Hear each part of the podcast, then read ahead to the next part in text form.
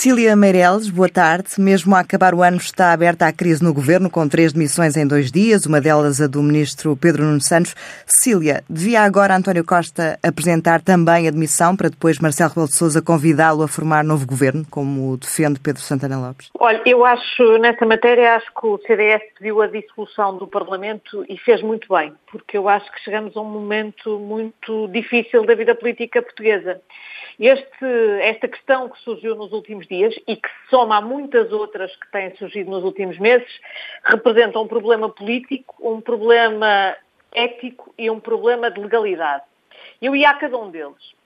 O problema político é que António Costa perdeu de vez as desculpas para continuar a não fazer nada ou a fazer disparates. Eh, a maioria absoluta de um só partido tem muitas desvantagens, mas uma das poucas vantagens que tem, ou que poderia ter, é que permite fazer reformas e dar estabilidade. Nós de reformas não vimos nada. E estabilidade, eu gostava de chamar a atenção que este governo tomou posse no dia 30 de março deste ano. Nós estamos a 29 de dezembro. Não passaram sequer nove meses e já houve 10 demissões de membros do governo. Há, há, governos em países da Europa que só têm 10 membros. Estes já se demitiram 10 membros. Nove dessas demissões foram nos últimos três meses. Portanto, nós estamos a ter uma média que não chega a 10 dias entre cada demissão. E, portanto, eu acho que o Sr. Presidente da República, ao invés de fazer declarações que eu não vou comentar, eh, devia ter uma atitude muito séria longe dos microfones e devia, no mínimo, chamar o Sr. Primeiro-Ministro e explicar-lhe que há uh, que um governo tem deveres para com o país. E um dos deveres que tem é não se comportar desta maneira. Em segundo lugar, há aqui um problema ético. Este governo foi o governo e o partido que decidiram nacionalizar a TAP. Eu ainda me lembro do ministro Pedro Nuno Santos dizer a TAP é do povo, para o bem e para o mal. Já, para o mal já estamos todos a ver. E, e esta brincadeira custou mais de 3 mil milhões de euros. E, portanto, não deixa de ser para mim absolutamente chocante, ainda por cima que sejam os socialistas que tanto se arrogam como defensores dos trabalhadores, que achem normal, numa companhia com estas dificuldades e em que tantos trabalhadores ou foram despedidos ou tiveram cortes nos seus salários e cortes substantivos, que haja uma senhora administradora que receba meio milhão de euros para uh, se vir embora. E quando ouvi o ministro, ou o ex-ministro neste momento, Pedro Nuno Santos, dizer que face à percepção e ao sentimento coletivo não podia continuar, eu acrescentava, isto não é só um problema de sentimento e de percepção, isto é um problema do que as coisas são. O Estado tem que ser igual para todos. Uh, e, portanto, não pode, nos casos, impor cortes e noutros dar indenizações milionárias. Uma coisa uh, pura e simplesmente não bate com a outra. Da mesma forma que não pode achar que alguém não é competente para ser administradora de uma empresa e depois contratá-la para um regulador e contratá-la para membro do governo. Ou a senhora não é competente e não serve para nada, ou então é competente e não se percebe porque tinha que sair da TAP.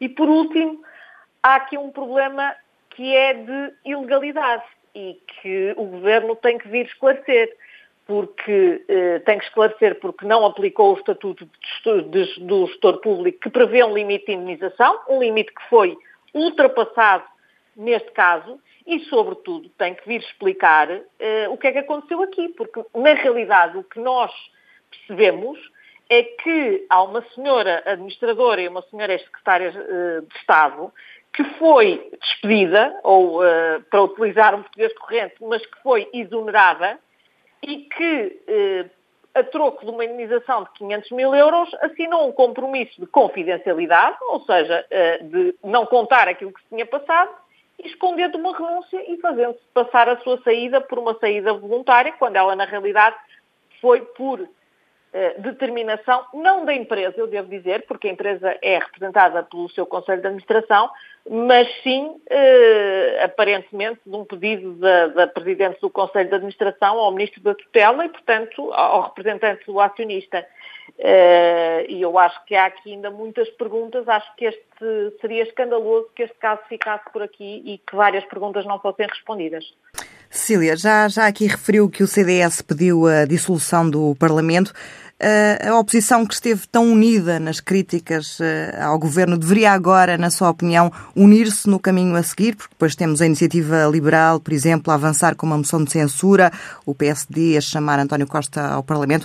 Uh, deveria ser uma resposta mais concertada, na sua opinião, ou, ou não? Eu acho muito bem que cada partido põe em cima da mesa aquilo que quer fazer. Eu, do meu ponto de vista, acho que nós não podemos continuar todos os meses, e eu já expliquei que até matematicamente, do ponto de vista da, da, média do que as coisas estão a acontecer, todos os meses há um incidente destes e há saídas do governo. Nós não podemos continuar com este nível de, de velocidade nas remodelações. Isto é absolutamente insustentável. E há aqui algumas coisas que, seja qual seja a forma, eu não estou no Parlamento, portanto não me compete a mim uh, dizer qual será a melhor forma de, de encontrar resposta para isto, mas ocorrem várias, se, se, quiserem posso dar, mas a questão não é essa, a questão é saber. Há aqui algumas coisas que para mim é essenciais que se esclareçam. Primeiro, o acionista da TAP é o Estado português. Uh, o Estado português, enquanto acionista, é representado pela Direção-Geral do Tesouro e, portanto, eu gostava de saber se é a Direção-Geral do Tesouro e o Ministério das Finanças que representa a TAP na Assembleia Geral de Acionistas. E se, por exemplo, em órgãos sociais, como a Comissão de Vencimentos, se a Direção-Geral do Tesouro tem ou não representantes e sabe ou não sabe o que lá se passa. Porque eu imagino que os representantes da Direção-Geral do Tesouro e do Ministério das Finanças não vão fazer, uh, não vão simplesmente assistir, a, que vão, vão tomar decisões. E a função uh, dos ministérios também é vigiarem a parte financeira. Portanto, eu não percebo como é que o Ministério das Finanças eh, não sabia e acha que não tinha que saber do que se estava a passar financeiramente dentro da TAP.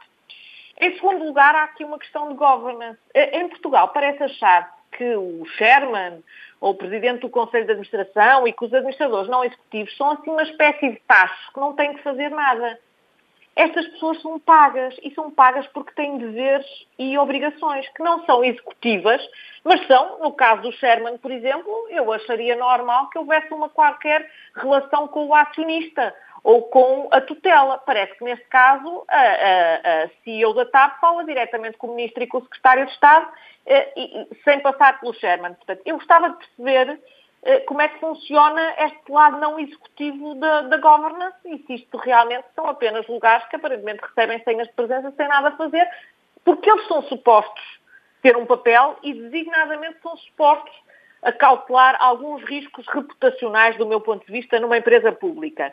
E depois, eh, acho que o Tribunal de Contas deve também pronunciar-se. E, por último, eu acho que seria fundamental, por exemplo, o Parlamento conhecer o mais depressa possível as atas uh, do Conselho de Administração da TAP e perceber onde é que estas decisões foram tomadas. E desses esclarecimentos depende o futuro do Governo? Eh, eu acho que, quanto ao futuro do Governo, já me pronunciei. Acho que não vale a pena uh, uh, estar a acrescentar mais nada, mas acho que isso não significa que não se perceba o que tem passado na TAP. E, na realidade, a TAP foi o investimento público mais vultuoso feito nos últimos anos e eu acho absolutamente incompreensível que haja uma total opacidade em relação ao que lá se passa a ponto do Governo e da administração da TAP se darem ao luxo de esconderem a saída de uma administradora e fazerem, no fundo, uma, um despedimento, passar por uma renúncia a troco de meio milhão de euros. Imaginando que nunca ninguém saberá de nada. Eu acho isto absolutamente chocante. É, de facto, uma sensação de impunidade e de opacidade uh, total.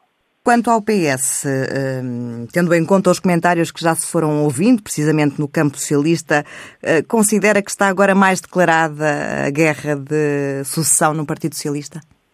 Eu as guerras de sucessões no Partido Socialista acho que interessam sobretudo ao Partido Socialista. Eu me interessam os impostos que paga. Portanto, eu estou muito mais preocupada com o dinheiro de todos nós contribuintes que é posto na TAP do que com as guerras de sucessão do Partido Socialista. Naturalmente que percebo que Pedro Nuno Santos estava... Uh, numa situação difícil no governo, ele quer sair com a ideia do, do fazedor, e de facto é, eh, eu, eu, gosto de pessoas que fazem, o problema, essa é a qualidade de Pedro Santos, o defeito é que normalmente faz mal e faz asneira, eh, essa, é, essa é que é a parte má, não é? O ideal é fazer-se bem.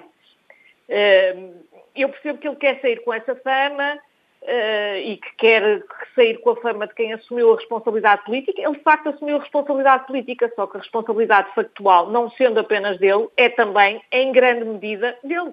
Ele foi o ministro da tutela da TAP e o que ele fez na TAP foi desastroso a todos os níveis.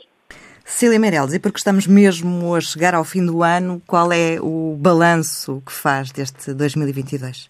Olha, eu acho que este ano é muito marcado, e agora sem ter, sem ter a ver com o que está a passar eh, eh, em relação ao governo, é marcado por um governo que tem pela primeira vez maioria absoluta, pela primeira vez nos últimos sete anos, e que se comporta como, eh, como se fosse absolutamente minoritário.